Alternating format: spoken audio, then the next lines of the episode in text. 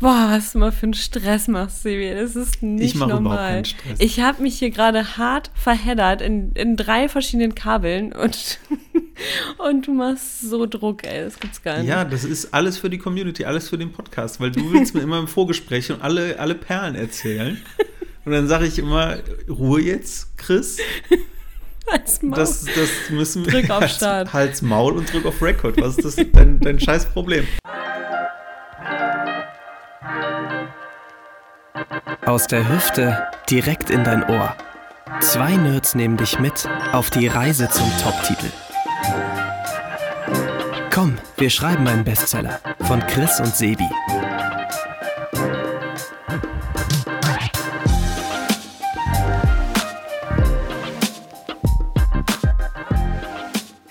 Das ist nämlich mein scheiß Problem, dass man mit dir nicht mehr normal reden kann. Immer muss ich irgendein Kamerasymbol drücken ähm, oder irgendein Mikro Ein anmachen. Kamerasymbol. Wir machen einen Podcast, Chris. Ich kann es dir jetzt endlich sagen. Übrigens nennt, nennt mich Chris neuerdings Mattes. Das wollte ich gerade nur noch mal ganz kurz sagen. Also wenn ihr euch wundert, wenn die zwischendurch in der Folge mal sagt, so, Mattes, ich habe da gerade was, was ich sagen will. Es ist offenbar mein neuer Name. Und ich liebe dich. Ah, nee, Moment mal. Kurz vertan. Ja, das solltest du kurz aufklären, glaube ich mal, wer Mattes ist. Ja, das ist, ähm, das ist mein Mann und ich weiß auch nicht, was da passiert in meinem Kopf. Ja. Also falls da irgendein Hobbypsychologe da draußen ist, der das irgendwie erörtern möchte, bitte schreibt uns at Ja. mail.kwseb.de. Ja, vielen Dank, das wäre super gut.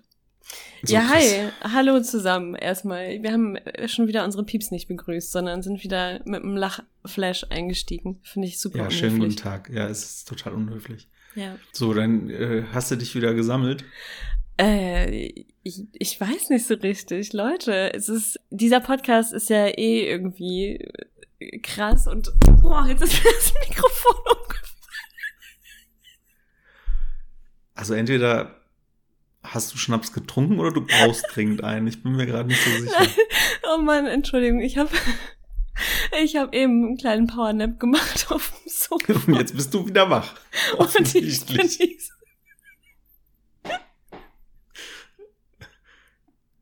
Das, das, das tut mir nicht gut.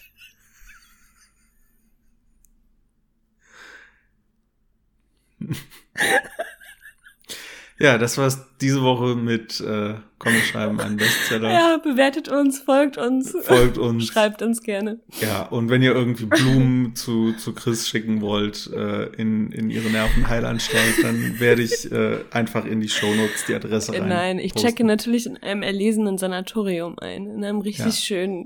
Wie heißt es nochmal? Meer. Henry, nee, nicht Henry Ford, ne? Doch? Ford? Die Betty Ford Klinik, Betty du? Ford. Henry Ford war der mit den Autos. Ja, genau, richtig. Aber du verwechselst da was. Ich habe kein Suchtproblem. Ich habe einfach nur, ich habe einfach nur ein Ein Powernap-Problem. ja, nee, ich habe einen Powernap gemacht und ich, ich glaube, das hat mir nicht gut getan, weil ich bin jetzt so total energiegeladen und habe jetzt auch noch natürlich, was total Sinn macht, wenn man eh schon nervös ist, mir noch einen schönen Kaffee aufgebrüht. Aber was hast du denn für eine Mail ich- jetzt gekriegt? Jetzt erzähl doch mal. Jetzt lass uns mal wieder Struktur hier reingehen. Ja, ich glaube, ich muss hier mal auf den Tisch hauen. Apropos Äh, Struktur. metaphorisch. Ich kann mal kurz sagen, worum es heute geht. Sebi will eine Gegendarstellung machen.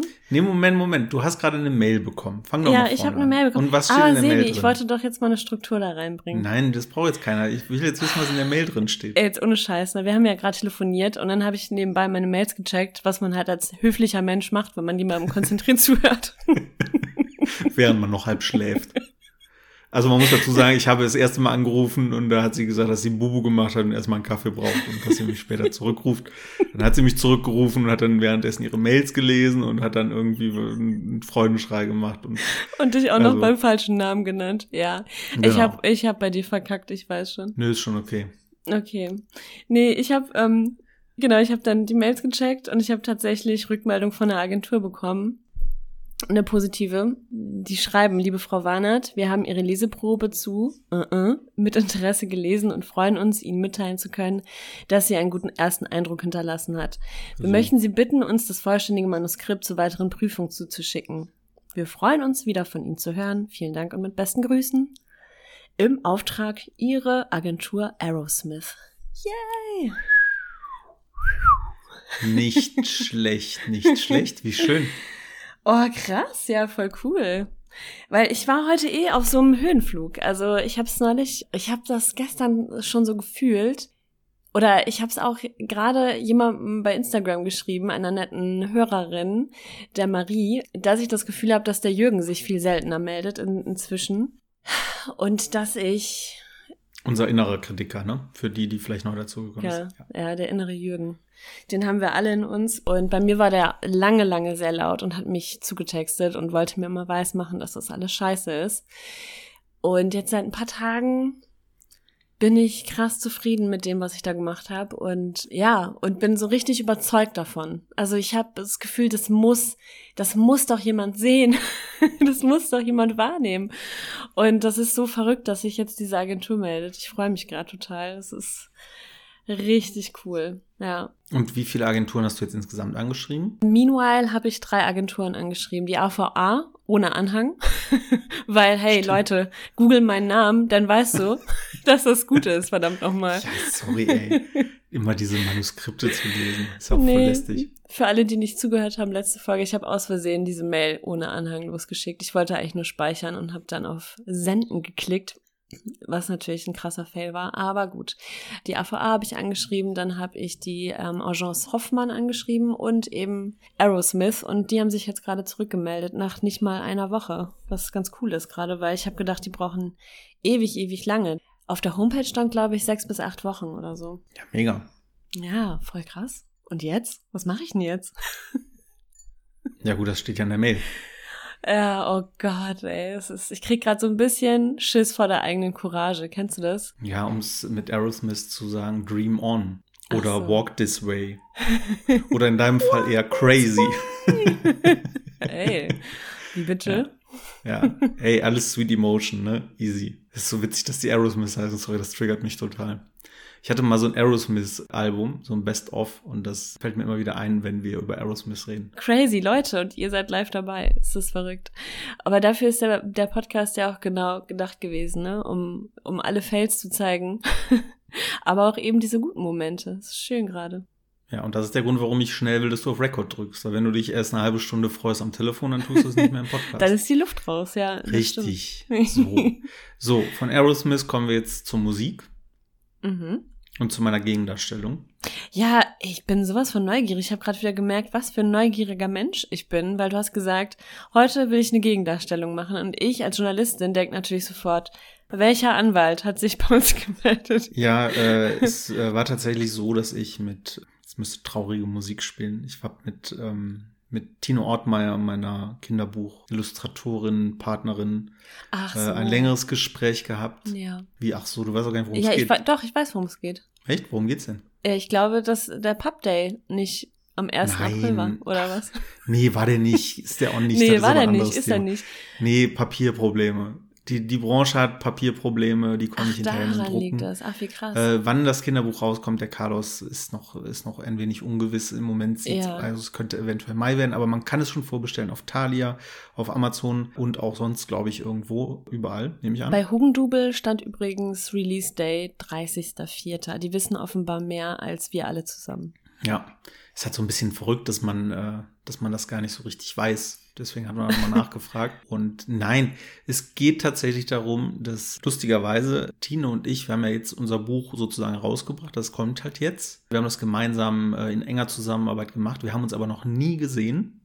Nicht einmal, was natürlich auch Corona geschuldet ist und dass wir drei Stunden voneinander weg wohnen. Und hatten jetzt äh, uns das erste Mal gesehen und haben uns drei Stunden ausgetauscht darüber, wie wir Carlos bewerben wollen, was für schöne Ideen wir haben oder auch, und da komme ich gleich auch nochmal zu, was wir vielleicht zusätzlich jetzt noch als nächste Projekte angehen wollen. Aber es gab eine Sache, die mir wirklich schwer, äh, schwer, schwer am Herzen liegt. Boah, jetzt rück endlich raus mit der Sprache. Tine hat gesagt, sie hat sich sehr gewundert, dass ich in einer Folge mal gesagt habe, dass ich so ein großer Schlagerfan bin. Äh, ja, aber du hast doch, nee, du bist doch damit einfach nur aufgewachsen, oder? Hast du das nicht mal erzählt? Ja, dass du deswegen alle Texte kannst und so? Es ist bei ihr hängen geblieben, dass ich großer Schlagerfan bin. Ja. und das muss ich dringend richtig stellen. Revidieren. Das geht so nicht.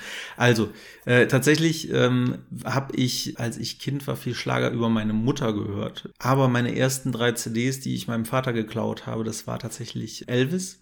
Mhm. Best of, das war ein Queen Best of und das war Ah, Michael. Jackson, Michael Jackson Bad. Das Bad-Album. Merp. es ist ganz geil doch. Also man muss sagen, und Aber vor allem Queen sag nichts, nee, also ganz ehrlich, sag nichts gegen Michael Jackson. Da habe ich schon schlimme Erfahrungen mitgemacht, wenn man gegen Michael Jackson was sagt. Ich glaube, unsere Abozahlen sind jetzt gerade, haben sich gerade halbiert, weil du Merp bei Ich Bad gemacht gar nichts, hast. ich habe Merp gemacht. Das war Mhm. in keinem Kontext zu diesem Nee, dieser überhaupt nicht. Aussage zu verstehen. Und äh, dann kam relativ schnell Punk dazu, Red Hot Chili Peppers, ganz viel.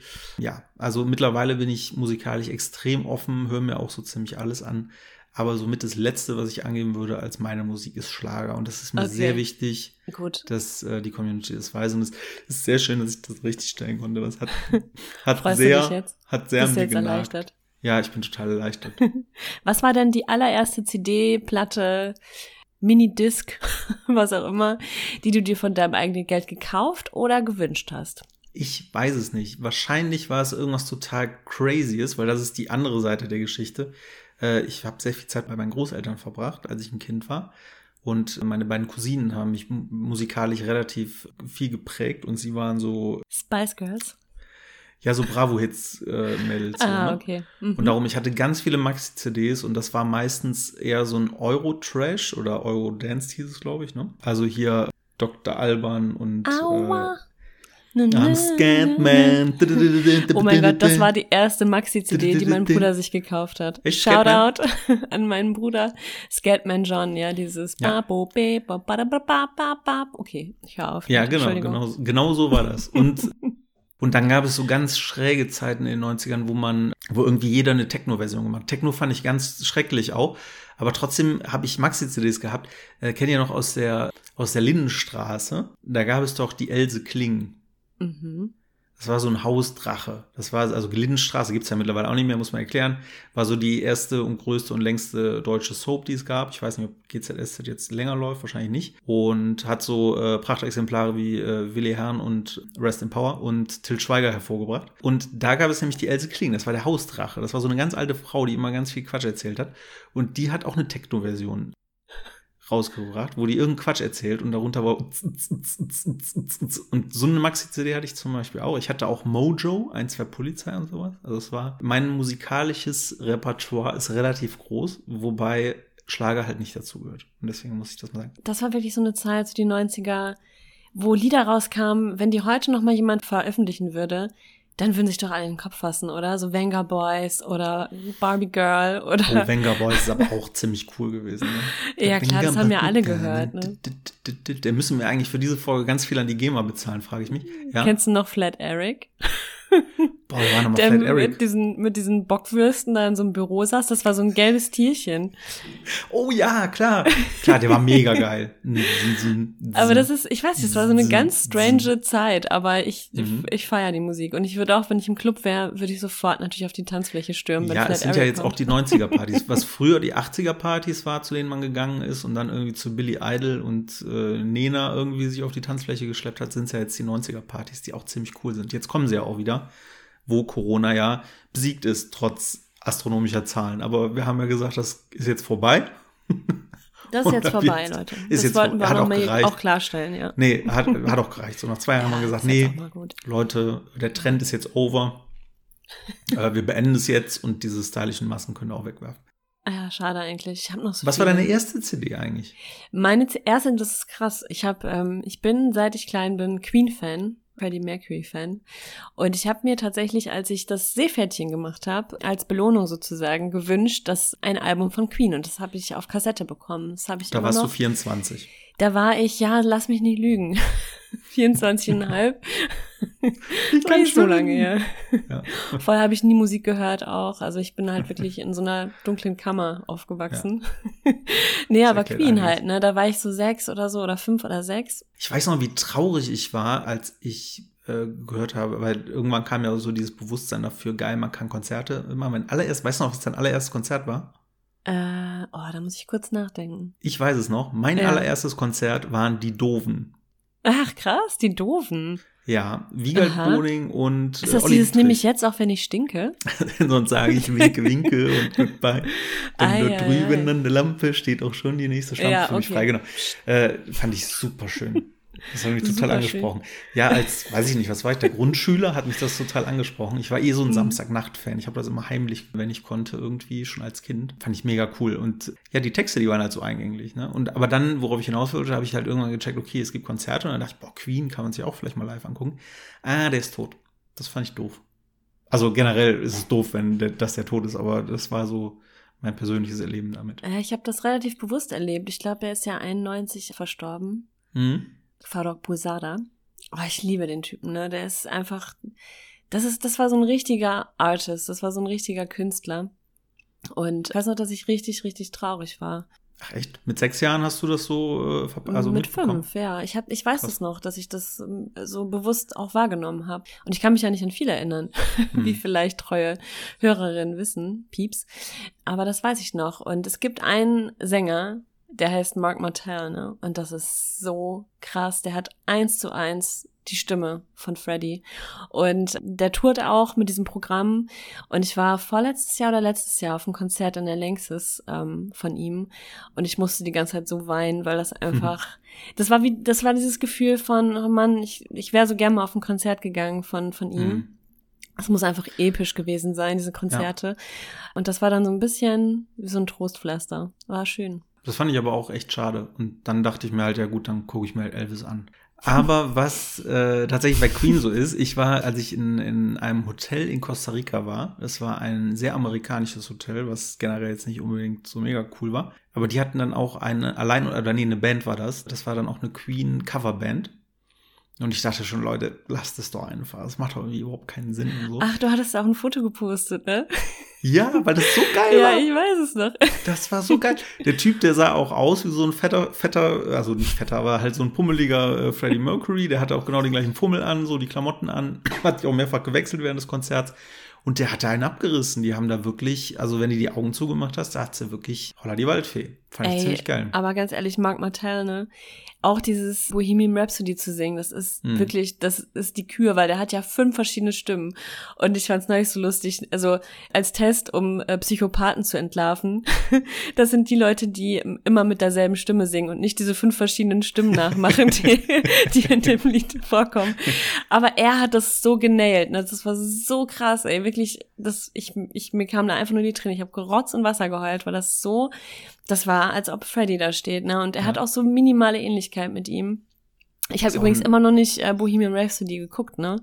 Den Film mit ähm, Rami Malek und Dann muss ich jetzt leider sofort aufhören, mit dir zu reden, weil wenn du erzählst, du bist ein Queen-Fan, den Film musst du gucken. Also das ist, das ist ein so guter Film. Der ist so unfassbar geil. Also ich muss auch sagen, der trifft halt wirklich auch den Gesang hundertprozentig genauso wie Ja. ähm, damals Johnny Cash, mag ich auch sehr gerne, Joaquin Phoenix mit äh, Walk the Line. Als das nämlich rauskam, ich fand Joaquin Phoenix schon cool, aber äh, als ich dachte, nee, Johnny Cash, ey, was machen die denn jetzt? Und jetzt soll er da irgendwie, weil davor hatte der, glaube ich, irgendwie bei Sign mitgespielt mit Mel Gibson, so ein ganz schräger Film. Und das war schon so, ja, der jetzt, Johnny Cash, und dann äh, hat der aber so einen abgerissen. Auch mit Reese Witherspoon zusammen, die da äh, seine Frau spielt. Mega geil. Also beide Filme unbedingt angucken. Wen ich noch nicht geguckt habe, ist Rocketman. Der muss auch sehr gut sein. Da geht's um äh, hier den Kollegen Elton John, genau. Elton John, ja. Ja, KWSEB, willkommen bei Ihrem äh, neuen Hörfunksender zum Thema Musik und Popkultur. Popkultur. genau. Wir bedienen alles, ja. Wir müssen uns breit aufstellen, um äh, möglichst viele Leute zu erreichen. Nee, das ist ja genau nicht unser Ziel. Wir sind ziemlich nischig, wobei es ja auch generell um Kreativität geht. Insofern. Wir sind spitz, äh, könnte man wir sind, fast wir sagen. sind sehr spitz. Ja, Wir das sind kann man so spitz. sagen. Um noch mal ein bisschen spitzer zu werden. Ähm, Weißwurm. Thema Dreiaktstruktur, ne? Wow, das ist aber ein Break. Überleitung Spitze des Todes. Zielgruppe. Es ist sehr nerdig. Okay. Und wir sind sehr nerdig. Wir Ja. uns folgen Nerds, würde ich jetzt mal behaupten. Äh, falls sich jetzt jemand nicht angesprochen fühlt und sagt, hey, ich bin überhaupt kein Nerd, dann schreibe er bitte. Nee, dann einfach gespannt. weiterhören. Wir machen euch zum Nerd. Das kriegen wir schon hin. Wir sind die Nerdmacher. Drei-Akt-Struktur. Ja, ich hatte dir erzählt, ich gehe erst an mein Manuskript ran, wenn sich eine Agentur meldet, was jetzt geschehen ist. Oh mein Gott, ich kann es noch gar nicht glauben. Das ist total krass. Äh, Zwischenfrage, Sebi, wenn die mein Manuskript wollen, heißt das, dass die Chancen gut stehen? Was würdest du sagen? Nee, ich glaube, die haben eigentlich keinen Bock auf dich, aber haben einfach mal Lust, so aus Spaß sich mal 500 Die haben auch A4 nicht so Seiten viel zu tun, ne? Nee, die haben jetzt einfach Nee. mal Lust, sich 300 Seiten von dir anzu, anzu, durchzulesen und dann haben die auch irgendwas zum Einschlafen, aber die haben bestimmt kein Interesse. Nee, das denke ich auch. Es sind noch 500 fast, also ja, die, ach, das 500 ist DIN bestimmt auch. A4 Seiten hast du? Nein, nein, nein. Ähm, Ich Normseiten. sagen, krieg dich mal wieder ein. Ach so, Normseiten. ja, ja. Ja, aber das ist ein gutes Zeichen, würde ich jetzt mal behaupten, oder? Ja, also wie kann man das nie als gutes Zeichen sehen? Oh mein Gott, ich freue mich. Krass. Und solltest du in den nächsten Tagen, ich kenne dich ja, auf die Idee kommen, es irgendwie so umzudeuten, dass es kein gutes Zeichen ist, dann, äh, dann sch schreib mir mal bitte, weil es würde mich Ja. auch aus psychologischen Gründen total interessieren, wie man es schafft, das ins Negative umzukehren. ja, das, das interessiert mich auch, was mein Kopf da jetzt mitmacht, weil das äh, schafft er irgendwie immer. Ja. Auf wundersame Weise. Ja, Drei-Akt-Struktur. Ich bin dann doch nochmal ins Manuskript gegangen, weil ich wusste, wenn ich mich erstmal von dem Stoff entfernt habe und beim nächsten Stoff bin, das klingt, als ob ich schwer drogenabhängig bin, aber du weißt, was ich meine. Ja. dann bin ich zu weit weg davon und dann würde es mir wahrscheinlich schwerfallen, nochmal einzutauchen und diese ganzen Dinge einzuflechten. Deswegen habe ich das jetzt gemacht und ich bin richtig happy damit und ich muss sagen, die Dreieckstruktur hat mir dabei sehr geholfen und da wollte ich jetzt mal eine Sache rausstellen und zwar diesen Punkt, ich glaube, der heißt auch Call to Action, ne? Hattest du dir das gemerkt? Nee, der hieß nicht Call to Action. Response Call. Ah, Wie hieß denn das? Tatsächlich muss ich sagen, seit unserem Seminar habe ich genau gar nicht mehr da reingeguckt. Das ist mein typischer Umgang mit Dingen, die ich lerne. Also das ist quasi der zweite Wendepunkt nach der zweiten Szene im ersten Akt, ne? Und ähm, das ist Ja, total. Ja, alle, alle sitzen So, Leute, alles so, klar, super, hm. macht euch Ja, die zweite, der zweite Wendepunkt links, hinten, rechts, wenn du beim Edeka vorbeifährst, dann ist ja, das nee, der zweite. also der erste Akt ist ja im Prinzip die Exposition. Also da führst du ja in die Geschichte ein, du stellst die wichtigsten Charaktere vor, du stellst ähm, so ein bisschen die Atmosphäre vor. Und im zweiten, in der zweiten Sequenz geht es im Prinzip darum, Burning Down the House zu betreiben. Also den Konflikt einzuführen und den Antagonisten oder die Gegenkraft einzuführen. Ich muss hier die ganze Zeit auf mein Schaubild gucken, weil es schon so lange her ist. Aber dieser zweite Wendepunkt, das ist dann der Call to Action. Also da, das ist der Anstoß, da ist sozusagen klar, das ist der Konflikt, das ist das Ziel. Und der Protagonist oder die Protagonistin kann auch nicht mehr zurück. Das heißt, sie entscheidet sich an diesem Punkt, den Weg zu gehen, dem Ruf zu folgen. Es gibt aber auch noch die Alternative, von Refusal of the Call. Also, dass der Protagonist, die Protagonistin sagt, nein, ich will das nicht, sich weigert, aus welchen Gründen auch immer, in den Widerstand geht. Und ich habe gemerkt, dass das genau das ist, was meine Figur tun würde. Die, also die hat sich da ein bisschen smo zu smooth verhalten und ich habe das jetzt nochmal so mit eingearbeitet, diesen Refusal of the Call und ich muss sagen, das war extremst hilfreich und auch im dritten Akt, der ja so dass der Showdown quasi ist, ganz am Ende, ganz am Schluss, den habe ich auch nochmal extrem umgeschrieben und da jagt wirklich ein Wendepunkt den nächsten. Also das war ja dieses Schaubild, wo es wirklich immer hoch und runter geht. Das konnte man so cool bei Findet Nemo sehen, ne? Das hatten wir uns als Beispiel in Drehbuchseminar ich glaube, du, du, ich muss dich gerade mal bremsen. Du bist gerade so im Thema drin. Du tust gerade so, als würde jeder, der dir zuhören, wäre der mit in diesem Seminar gewesen. ja, sorry, Leute. Ja, ich, Ich bin mal ganz kurz super auf- aufgeregt. Ja, ich merke das. Ich, ich, ich schaffe mal ein bisschen Kontext. Okay, also, danke. Es gibt die Dreiaktstruktur und da geht es darum, dass Geschichten in der Regel oder viele zumindest in, ja, in so drei Akten aufgebaut sind. Und in diesen Akten kann man sagen, bewegt sich so eine Spannungskurve, die ja entweder in eine Richtung oder in die andere Richtung ausschlägt, so kann man es, glaube ich, kurz sagen. Und dann gibt es vor allem sehr, sehr viele Wendepunkte. Und das ist das, was Chris gerade meint, bei Findet Nemo zum Beispiel. Das haben wir in diesem Seminar nämlich analysiert oder erzählt bekommen vielmehr, dass ähm, wenn man sich so die letzten, keine Ahnung, die letzte Viertelstunde von Findet Nemo anguckt, dass da unfassbar viele Wendepunkte eingebaut sind. Als nämlich der Seminarleiter das gesagt hat, dachte ich so, ja, wieso? Also der findet dann seinen Sohn und dann ist er mal kurz wieder weg und dann schwimmen die nach Hause und Dori redet wahrlich, Abspann, so. Aber wenn man sich das anguckt, sieht man, da haben sich kluge Autoren was bei gedacht und haben da in kürzester Zeit irgendwie sechs äh, Wendepunkte eingebaut. Was Nee, ich sehr spannend fand, 100.000 Millionen 100 Milliarden. Tritt, Äh, Tritt, ein Wechselbad der Gefühle. ja, Schweiß und äh, nicht Schweiß wechseln sich ab. Aber was ich Ein halt Spiel mit der spannend Hoffnung fand, nannte er es, ne? Fand ein Spiel mit der Hoffnung, genau. Jetzt hast du mich komplett rausgebracht, was ich sagen wollte. Entschuldigung. Ja, ist, ist nicht schlimm. Auf jeden Fall äh, war es sehr, sehr spannend zu sehen. Äh, genau, genau, Wendepunkt, darauf wollte ich noch hinausgehen. Dass äh, ich äh, persönlich es sehr spannend fand, was denn Wendepunkt heißt, weil bis dahin dachte ich immer so in meinem Verständnis ist ein Wendepunkt etwas relativ Großes. Dass zum Beispiel der Protagonist macht irgendwas und dann geht der irgendwo anders hin und irgendwo anders passiert irgendwas, was ein Wendepunkt ist, was ihn wieder in eine andere Richtung lenkt. Aber was äh, ich ganz schön fand äh, und was auch in einigen Beispielen uns gezeigt wurde, dass Wendepunkte sehr klein sein können und die sind fließend. Also er hatte da auch ein Beispiel aus äh, Argo, das hat man auch kurz mal erzählt hier, als wir so aufgeregt waren und noch in Hamburg. Da ging es ja darum, dass eben eine Truppe, ich muss jetzt nicht ins Detail gehen, die wollen halt aus dem Land fliehen, mehr oder weniger, müssen aber am Flughafen vorbei. Und da wurde einfach dieser Prozess von, die gehen in den Flughafen, bis die sind aus dem Flugraum raus und sind sozusagen in Freiheit wurde das total auf die Spitze getrieben, weil alles war ein Wendepunkt. Und das kann nur der Blick in, in den Pass sein von einem Beamten, der irgendwie mit den Stirn runzelt und man sofort denkt, oh Gott, jetzt, jetzt werden die festgenommen. Und dann lächelt er wieder und denkt man, ach Gott sei Dank, die dürfen weiter. so, und dann ist irgendwie die nächste Kontrolle und dann passiert da irgendwas oder man, dann findet einer ein Foto, was da nicht hingehört und dann auch wieder, oh Gott, die werden ja, festgenommen. Und dann, ein Telefon klingelt irgendwo und keiner geht ran genau. und du genau. denkst, verdammt, geht doch mal an dieses Telefon. Ja. Ne? Und also du denkst, halt oh Gott, jetzt sitzen sie im Flieger und alles ist in Ordnung und dann kommt die Information zurück, ja, okay, solange die noch in dem feindlichen Luftraum sind, sind die noch nicht in sicher. Oh Gott, ich dachte, die wären schon sicher. Nee, jetzt sind sie nicht mehr sicher. Oh Gott.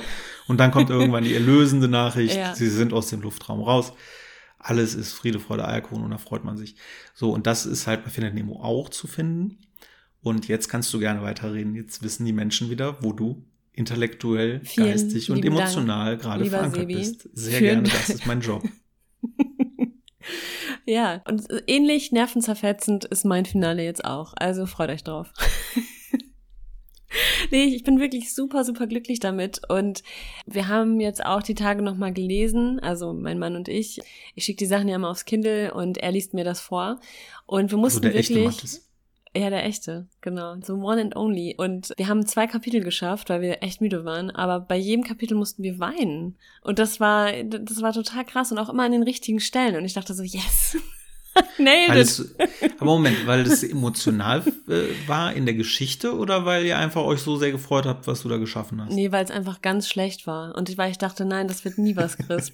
Verbrenn den Scheiß. Wirf das Kind in den Müll. Nein, aber nee, ich, ich hinterfrage das jetzt ja nur mal, weil wenn man selber ist ja da sehr stark involviert in das ganze Thema. Aber wenn du es schaffst, dass dein Mann neben dir sitzt und weint, dann muss das ja entweder sehr emotional sein, da muss ihn ja irgendwas ganz krass triggern. Und da frage ich mich gerade, was es ist. Das war in der Exposition, also im ersten Akt.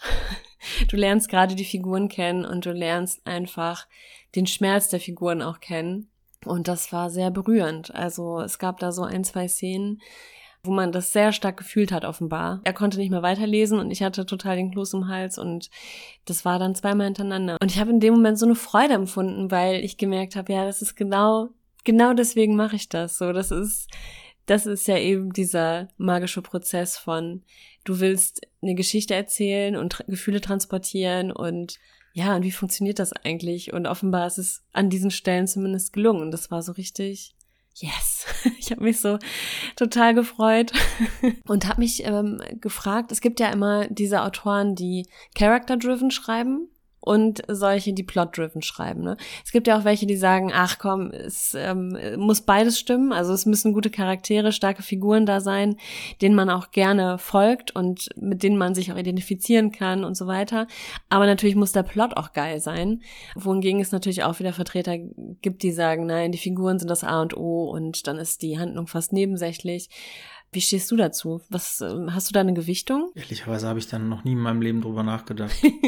ja, dann wird's mal Zeit. Ich glaube einfach, dass es ganz viel über die Figuren geht. Ich habe das letztens bei einem Projekt, ich will das jetzt nicht transparent machen, weil das ist tatsächlich ein Kundenprojekt, wo ich, wo ich irgendwas für einen Kunden äh, mache oder kreativ, ja, supporte, würde ich es mal nennen. Da ging es um eine Story für äh, eine Serie. Ich glaube, das kann ich sagen, weil ich ja relativ viel mittlerweile für Serien mache. Und die Story war äh, ja relativ platt muss man sagen. Also die Gesamtgeschichte, die war relativ, ja, wo man sagt, ja, weiß ich nicht.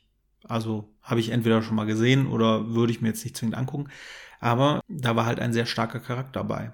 und der trägt das. Und ich glaube, umgekehrt finde ich es ungleich schwieriger. Also ich glaube, ich gucke mir lieber Sachen an, die einen sehr starken Charakter haben, mit denen ich mich identifizieren kann oder mit dem ich mich, an dem ich mich reiben kann. Okay. ähm, ja. ähm, als dass ich jetzt die total krass geile Geschichte, die mega durchdacht ist, vor mir habe und komme aber mit den Charakteren nicht so richtig klar. Das war ja zum Beispiel mein Problem mit Squid Game, was ich immer noch nicht zu Ende geguckt habe. Es hat mich einfach nicht bekommen. Ah.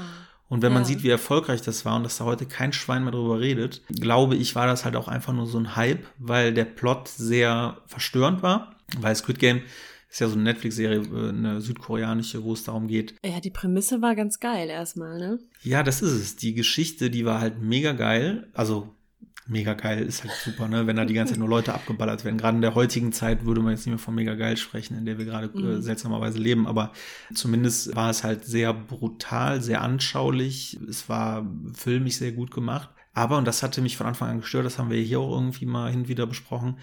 Ich fand die Charaktere halt einfach durch die Bank unsympathisch. Mich hat da kein Charakter angesprochen und da hätte jeder, weil es ging ja auch darum, dass dauernd Leute sterben, da hätte jeder jederzeit einfach erschossen werden können und ich hätte einfach mit den Schultern gezuckt. Mich hat's null gejuckt. Und obwohl die Geschichte auch insgesamt gut weitererzählt wurde, weil tatsächlich bin ich ausgestiegen in der ersten Staffel. Es gibt auch, glaube ich, noch eine, wo es halt auch so ein, ja, wie so ein Mini-Plot-Twist gab, wo, wo sich eine ganz neue Ebene aufgemacht hat. Und das war halt mega spannend eigentlich. Aber ich habe danach nicht einmal den Impuls gehabt, das Ding nochmal anzumachen, weil, ja, ich fand die Charakteren einfach mega boring. Und umgekehrt gibt's halt andere Sachen, wo die Story so, weil das mir eben einfiel, als du Refusal of the Call sagtest, was ja im Endeffekt so viel heißt, dass der Held äh, einen Call kriegt, also jemand sagt, hey du, komm doch, wir brauchen eine Komm mit Hilfe. auf die Reise. Komm doch, Bobo Beutlin. komm doch mit auf die Reise, genau. Riskier dein Leben für uns. Du Genau. bist doch ein Ich würde mal sagen, äh, 90 Prozent aller äh, Actionfilme, die so Agentensachen sind, funktionieren ja genauso. Da ist einer im Ruhestand, der soll nochmal zurückkommen, weil da ist jetzt irgendwas Böses passiert und dann gehen die dahin und dann sagt der, nee, mache ich nicht und dann ist eigentlich der Film zu Ende und dann passiert irgendwas Prägnantes und der macht's halt doch. John Wick ist da ein ganz gutes Beispiel ist auch ein Film, der jetzt nicht zwingend durch sein, also der erste zumindest durch seine Geschichte besticht. Also ich glaube, wenn man die Geschichte sich jetzt durchliest, dann denkt man so, ja, okay, weil da wird halt wahnsinnig viel geballert und am Ende ist dann so eine Pseudo-Ebene aufgemacht, wo man sagt, ach ja, das ist ein bisschen deeper, aber im Endeffekt läuft er halt nur rum und ballert der Keanu Reeves. Aber da war tatsächlich der Refusal of the Call nämlich genau der gleiche. Da sollte er nämlich kommen, um irgendwas zu regeln weil er halt der härteste Hund äh, mit einer Pistole ist. Und dann äh, macht er das nicht und sagt, mache ich nicht. Und dann wird halt sein eigener Hund irgendwie von bösen Leuten erschossen und dann ist er voll auf so einem Rachetrip, wo dann die ganze Geschichte dran aufgedröselt wird. Aber die Geschichte an sich ist da jetzt auch nicht der totale Hit, aber Keanu Reeves ist halt mega geil in der Rolle und darum gibt's auch, glaube ich, mittlerweile drei oder vier Teile davon. Das teile ich mit dir, diese Ansicht. Also ich, ich schaue halt gerne zu, wie eine Figur, mit der ich total mitgehe und mitfühle, wie die sich in Situationen verhält. Und das mögen Situationen sein, die man vielleicht schon mal kannte, aber wie die Figur sich dann verhält und wie die ähm, das so durchlebt, das ist, das ist dann das Originelle eigentlich. Und das habe ich jetzt bei meinem Buch auch nochmal stark gemerkt, dass das sehr character-driven ist. Also es gibt natürlich auch eine, eine starke Handlung, wie ich finde. aber aber ich einer habe die, die Figuren. Merci beaucoup. Aber ich habe Ich auch. wollte dir das ähm, eigentlich in den Mund legen, aber ich sage das auch gerne. Aber ich habe auch gemerkt, ich habe das die Figuren auch so ins Herz geschlossen. Die also zum Teil auch so, also mir taten die auch zum Teil so leid und ähm, ja, das war das war krass zu erleben. Also ich bin auch froh, dass sie im nächsten Buch auch noch mal zumindest hier und da am Rand noch mal auftauchen werden. Das ist schön, dass es kein Abschied für immer ist. Das ist schon auch ein bisschen traurig, finde ich. Glaubst du, du hast Probleme, das Buch nachher loszulassen? Ah, Ja, ich glaube schon. Das ist schon irgendwie eine krasse Zeit gewesen. Und ich habe mich in der Zeit so sehr entwickelt und das Buch war wie so eine Geburtshelferin für mich, also für meine Entwicklung. Es hat mir so krass geholfen, dahin zu kommen, wo ich gerade stehe. Und das ist ja einfach ein ganz anderer Punkt als noch vor einem Jahr, als wir, als wir diesen Podcast gestartet haben und ich so total unsicher war und dachte, das ist nicht, nicht gut und ich bin nicht gut und das ist alles scheiße. Und jetzt, jetzt gucke ich gerade kurz in meine Mails, weil ich nach einem Namen gucken wollte ähm, und dann schreibt meinen wahrscheinlich, ne? damit nicht Ja, ich wollte nochmal gucken, wie du nochmal heißt, weil ja. es entfällt mir öfter mal. Es ist so ein sehr außergewöhnlicher Name, deswegen. Das war gemein. Nee, ich glaube, ich glaube, dass ich traurig sein werde. Aber was ich dich nochmal fragen wollte mit diesem Kundenprojekt, ne? Hm. Was war denn, was war denn das, was du an dieser Figur als stark empfunden hast? Also was hat dich an der Figur so fasziniert, dass, dass sie das so getragen hat? Ehrlicherweise der Schauspieler, der dahinter steckt, wo man weiß, der reißt das Ding. Darum ähnlich wie Keanu Reeves. Also würdest du bei John Wick Keanu Reeves ersetzen durch irgendeinen Dude, dann wäre das ein kleiner Indie-Film geworden wahrscheinlich, wo jeder gesagt hätte, ja, ist ja irgendwie ganz nett, aber warum schießt der so viel? Ähm, und das ist halt bei Keanu Reeves halt eine andere Nummer. Nach, das war, ist ja auch entstanden, nachdem Matrix schon durch war. Also der, da war er schon halt wer. Und so ist das halt auch. Deswegen äh, wird das auch funktionieren jetzt bei der Serie. Ja, Jute. Das wollte ich zum Thema Dreieckstruktur sagen. Okay. Mic drop. Also ich, ich schließe jetzt einfach so smooth an, aber äh, wir, wir huckeln uns jetzt ja gerade zusammen. Ja, aber, komm, wir brauchen auch keine Überleitung hier. ja, es wird auch langsam zu professionell, ne? Ja, das ist, ich mag das auch nicht. Ich mag das ja gerne, dass es bei uns ein bisschen fluide ist. Würde ich, Soll ich mal die Fenster aufmachen, damit man die Autos ein bisschen hört? Damit der, ja, bei uns stimmt es gerade extrem. Vielleicht hört man das auch im Hintergrund. Ja, heute ist Sturmwarnung auch. Heute ist Sturmwarnung. Es ja, hat gut, auch schon richtig doll geregnet. Ich stand in der Küche und dachte, warum zur Hölle ist die Spülmaschine so verdammt laut? Und dann habe ich gesehen, ach nee, krass. Draußen regnet es einfach so krass, als würde jemand einmal Wasser gegen die Scheiben kippen. Dann hast du schnell das dreckige Geschirr rausgetragen. genau, habe ich schnell alles ausgeräumt, auf die Terrasse gestellt und dachte, yes, wieder Geld, wieder Geld gespart. Fertig. Ich bin gerade mittendrin im, äh, also ich habe ja immer so manische Phasen, würde ich das mittlerweile nennen. Weil ich ja bei mir feststelle, seit meiner Selbstständigkeit will ich immer irgendwas werden oder irgendwas sein oder finde irgendwas toll und dann mache ich das eine Zeit lang und dann funkelt wieder irgendwo was anderes und dann laufe ich da wieder hin und freue mich drüber. Ich bin ja wirklich so ein bisschen, das ist, glaube ich, mein, typ mein Elster. ja, genau. Und ich muss sagen, ich gehe gerade in diesem Kinderbuchthema wahnsinnig auf. Zum einen natürlich, weil es veröffentlicht wird am äh, April, Mai ist ja äh, der, das Veröffentlichungsdatum. Und dann äh, ist es halt da, ne? Und dann äh, ist es erstmal ein Kinderbuch auf dem Markt von mir. Und äh, ja, alleine auch die Ideen, was wir jetzt alles noch machen können, die haben uns jetzt beflügelt. Wir müssen natürlich gucken, ob der Verlag das mitmacht, weil die haben natürlich die Rechte an allem. Das ist ja auch so ja. das Verrückte, ne? Ach, auch an dem Layout und so, ne? Also an den, du kannst ja nicht einfach irgendein Merch machen oder so, ne? Genau, weil das sind auch Ideen, die wir haben, irgendein Merch zu machen oder einfach mal irgendwelche äh, Influencer auch anzuschreiben, weißt du, wo man weiß, die haben mhm. Kinder und einfach zu so sagen, guck doch mal, wenn es dir gefällt, dann machst du einen Post, wenn es dir nicht gefällt, dann schmeißt es halt weg. Aber muss halt mit dem Verlag abgestimmt sein. Deswegen müssen wir da jetzt mal gucken, was da geht und was nicht geht, weil wir haben Hummeln im Hintern. Wir wollen, dass das halt, ja, dass Carlos halt einen weiten Weg geht, obwohl er eine kleine Schildkröte ist. Und ja, ja da. So muss es sein. Cool. Das ist der ja, Spirit ich bin halt so ein bisschen äh, gebrannte Mandel, ne? Die scheuen ja das Feuer, weil ich halt äh, weiß, dass es halt bei meinem Krimi nicht so ganz easy war und meine äh, Ideen, ah, ja. die da so kamen, halt jetzt auch nicht alle sofort so, wie ich es ein bisschen aufdachte, so, ja, cool, mach halt. Weil mehr will ich ja gar nicht, weißt du? Die sollen einfach nur sagen, mach halt. Und dann organisiere ich das auch alles auf eigene Kosten, ist mir egal. Aber diese Zurückhaltung die hat mich da so ein bisschen äh, auf den Boden der Tatsachen zurückgeholt. Mal sehen, wie es bei Carlos läuft. Ich verstehe das gar nicht, weil im Grunde ist das ja voll der Jackpot für auch für so einen Kinderbuchverlag wenn ihr da mit Ideen schon ausgearbeitet um die Ecke kommt. Weil eigentlich ist es ja umgekehrt. So eigentlich äh, haben ja viele Autorinnen das Bild von, ja cool, ich habe das Buch jetzt geschrieben, da mal Hände in den Schoß und mal gucken, was, was so passiert, was so kommt. Aber dass du heutzutage halt auch sehr, sehr viel selber Marketing betreiben musst und das bewerben und ja, weiß ich nicht, Interviews geben und Social Media irgendwie befeuern in der Zeit. Das äh, gehört ja einfach auch dazu. Und das ist ja einfach, einfach nur cool, dass ihr da schon mit so einem Selbstverständnis Selbstverständnis auch reingeht in die Sache. Ja, das, ich glaube, das, das Grundproblem, und das ist auch überhaupt nicht als Kritik gemeint, äh, sondern auch irgendwie nachvollziehbar, dass halt Verlage auch alle Abteilungen abgedeckt haben oder alle Themen. So, und wenn ich halt sage, ich könnte mir halt vorstellen, weil ich halt lange im Marketing, lange im Journalismus, lange auch in der Presse mehr oder weniger Einblick hatte und gearbeitet habe und auch professionell gearbeitet habe, fände ich es irgendwie ganz cool, wenn ich mal eine Pressemitteilung rausschreiben könnte und die muss dann irgendwo groß veröffentlicht werden, aber die einfach mal ein paar Redaktionen zu äh, schicken, um denen eben äh, die Geschichte der Autoren zu erzählen finde ich mhm. das halt eine geile Idee. So, aber natürlich sagt dann Verlag, ja, wieso, wir haben ja Presse hier, wir machen das schon, wir haben eine Pressemitteilung. Ja. Das ist halt dann ein ganz anderer Fokus und ich glaube, es würde auch was bringen, wenn man es nochmal zusätzlich anders macht. Aber ich kann die natürlich auch verstehen, ne? weil wenn jetzt jeder Autor anfangen würde und jeder Illustrator noch zusätzlich Pressemitteilungen rauszuschicken, ist ja auch für eine Redaktion, du weißt es selber, wie viele äh, solcher Sachen man so kriegt in seinem Postfach. Ja ja, Lirum Larum. Ich hoffe, dass da irgendwie die Möglichkeit ist, dass wir da ein bisschen Gas geben können. Aber in diesem Zuge, manchmal äh, gibt einem ja das Leben so Thema.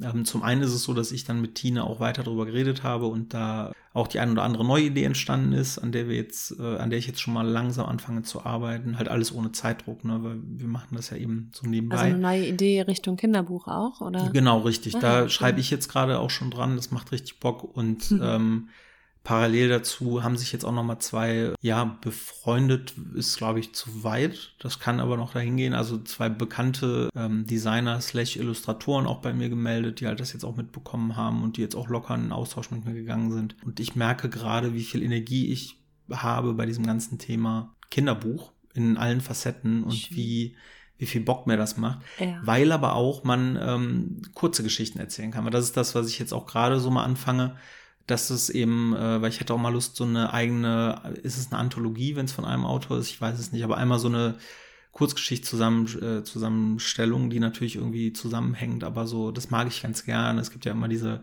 Kurzgeschichten für Kinder, das sind ja meistens so gute Nachtgeschichten. Mhm. Sowas halt selber mal zu schreiben. Ja, cool. Und dann, für ältere äh, Kinder dann wahrscheinlich, ne? Ja, ja, weiß ich nicht. Also die Eltern lesen es ja vor, aber da es steckt gerade so viel Energie drin, äh, also im positivsten Sinne. Und das sind eher so die Sachen, auf die ich jetzt steige. Das ist natürlich für mein äh, Lustigbuch ein bisschen traurig, weil das jetzt ein bisschen auf der Strecke bleibt. Aber hey, es ist ja lustig, es wird's verkraften. ja. Wie, was ist mit deinem Lustigbuch eigentlich? Liegt das komplett auf Eis gerade oder hast du da nochmal dran gedacht oder dran gewerkelt? Ja, ich hatte tatsächlich aufgehört dran zu schreiben, weil ich an irgendeinem Punkt war, wo es nicht so richtig weiterging. Mhm. Da hätte ich nochmal Zeit rein investieren müssen und die hatte ich jetzt einfach nicht, weil ich bin ja relativ lange unterwegs gewesen, habe dieses Jahr ja auch relativ spät erst mit dem wirklichen Arbeiten angefangen, weil ich mir nach den zwei Jahren ja mal so eine kleine Auszeit gegönnt habe und seitdem ich wieder gestartet habe und offiziell die Ampel auf grün gestellt habe, ist hier wieder ziemlich rümmel die Tröd auf dem Schreibtisch, was aber sehr schön ist. Also das macht Spaß, ich habe nur tolle Projekte. Es läuft wieder richtig rund, was schön ist, aber dadurch bleibt natürlich die Kreativarbeit ein bisschen hängen. Ähm, und gerade kribbelt es irgendwie bei Kindern mehr. Äh, nee, bei Kinderbüchern kribbelt. Oh Gott, bei Kinderbüchern. Jetzt sind wow. wir schon wieder beim weißen Van, das ging schnell. Äh, bei Kinderbüchern. bei Kinderbüchern kribbelt es gerade mehr bei mir. Ja. Deswegen schreibe ich gerade lieber Kinderbücher oder Geschichten. Ich höre einfach auf zu reden. Okay.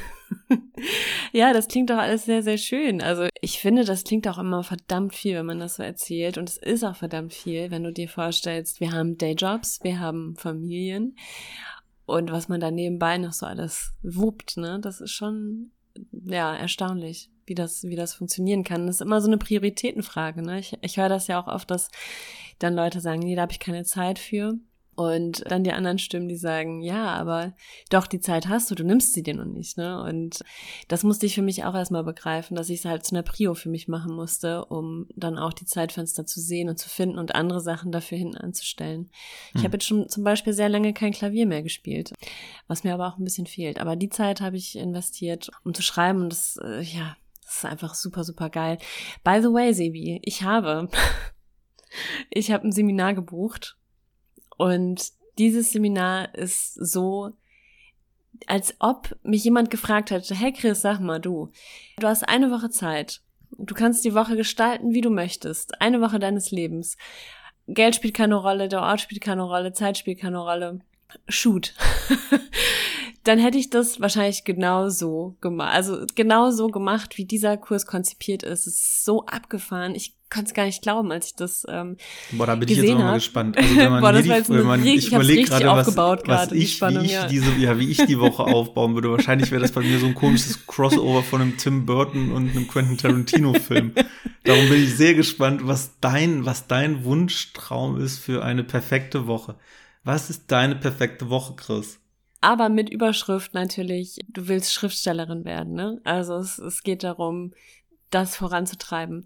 Und so kam es, dass ich äh, bei Instagram gesehen habe, die Romy Völk ist eine Spiegel-Bestseller-Autorin, hat eine sehr, sehr coole Reihe geschrieben, eine Krimireihe in der Hamburger Elbmarsch angesiedelt und die habe ich super, super gern gelesen und seit dem ersten Band sind das Bestseller. Also die landet immer in der Spiegel-Bestsellerliste, die schreibt super, super gut und die hat diesen Kurs jetzt vorgestellt. Sie ist nämlich Referentin zusammen mit einer anderen Spiegel-Bestseller-Autorin, Monique Mund. Ja, und das Ganze findet statt an, an der Krimischule, an einer Krimischreibschule in Italien. Farnese. Krass. Ja, eine Woche lang werden diese beiden Bestseller-Autorinnen ähm, uns in die Geheimnisse des Krimischreibens einführen. Leiter dieser Krimischreibschule ist Georg Simada, das ist der Gründer von der Agentur Copyright, die vielleicht auch manche kennen, die ist auch sehr, sehr groß. Äh, die sitzen in München, meine ich, oder Frankfurt, ich bin mir gerade nicht sicher. Auf jeden Fall äh, richtig große Namen. Melanie Rabe ist noch da und macht eine Lesung an einem Abend. Abends gehen die Kursteilnehmer noch mit den Schriftstellerinnen essen und mit dem Schulleiter sozusagen.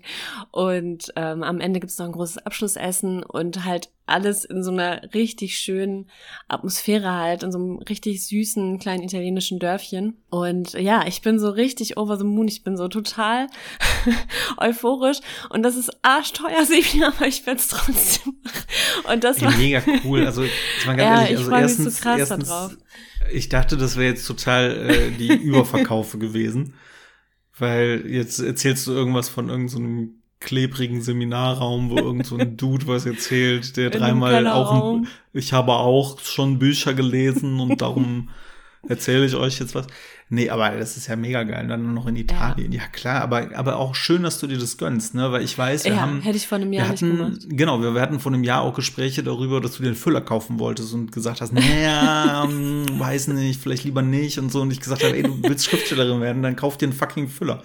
Und jetzt äh, haust du einen raus und fließt nach Italien. Finde ich super. Finde ich voll gut. Ja, ich find's auch richtig super. Und ja, wie du sagst, ich hatte natürlich auch kurz diesen Moment, wo ich dachte, oh, macht das Sinn, so viel, also so viel Geld für so eine Reise auszugeben? Bin ich überhaupt gut genug? Macht, also lohnt sich dieses Invest sozusagen, ne? Und, und mein Mann hatte dann was ganz Nettes gesagt. Er hätte sich eher gefragt, ob ich nicht schon zu gut dafür bin. und dann dachte ich, what? So. Also es war so ein krasser Perspektivwechsel. Ich will damit nicht sagen, dass er recht hat, aber das fand ich ganz heilsam für mich, weil ich ja eher mal jemand bin, der sehr hinterm Berg hält und ich weiß nicht, Komplimente auch schlecht annehmen kann. Schlechter als Kritik auf jeden Fall. Und ja, und für mich war, dass ich, dass für mich einem absolut klar war, dass ich das machen will, dass ich da auch mein Gespartes für ausgeben werde hat nochmal für mich gezeigt, wie ernst es mir damit ist und dass ich auch wirklich an mich glaube. Das ist, ähm, das hat sich so stark verändert in diesem Jahr und ja, da bin ich diesem Podcast und dir auch irgendwie total dankbar, weil ich weiß nicht, das war nochmal so ein Faktor, der das absolut vorangetrieben hat, dass wir ja einmal die Woche sprechen und ja, und diesen Fortschritt auch dokumentiert haben, weil sonst wäre mir das selber wahrscheinlich gar nicht aufgefallen und das hätte sich über einen viel längeren Zeitraum erstreckt, da bin ich mir sicher. Hm. Hörst du dir manchmal alte Folgen an, um nochmal zu gucken? ja, ich höre immer unseren Podcast, äh, weil du weißt, ich bin ja eine Narzisstin und ich höre gerne meine eigene Stimme auch. ja. Nee, aber es ist schon interessant, so in zehn Jahren, wenn ich mir dann nochmal alte Folgen anhöre, wer weiß, wo ich dann stehe. Ja, Wenn du dann äh, selber als, äh, als Schriftstellerin diese Seminare gibst in Oh. Italien. Uh, ja, Punos, ja, komm. Ja, und ich werde dann wahrscheinlich immer noch von einem Baum zum anderen laufen und mich immer freuen, wenn irgendwo was funkelt. Aber es ist auch schön. Das ist ja auch eine Lebensentscheidung. ja, cool, Sebi. Ich glaube, dann haben wir es schon wieder geschafft. Wann bist du in Italien? Das ist im September eine Woche. Ah, okay.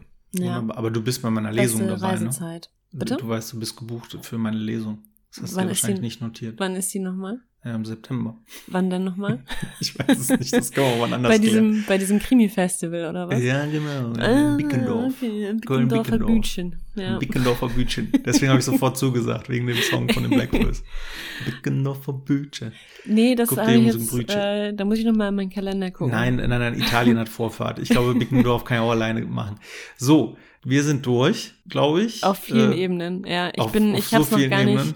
Ich habe es noch gar nicht richtig verarbeitet, was hier gerade passiert ist. Ich wollte nur kurz einen Namen nachschauen und bam. Ja, guck mal. Schreiben so, die mir einfach. That's Frechheit. live. Ne? Also live auch Aufnahmen.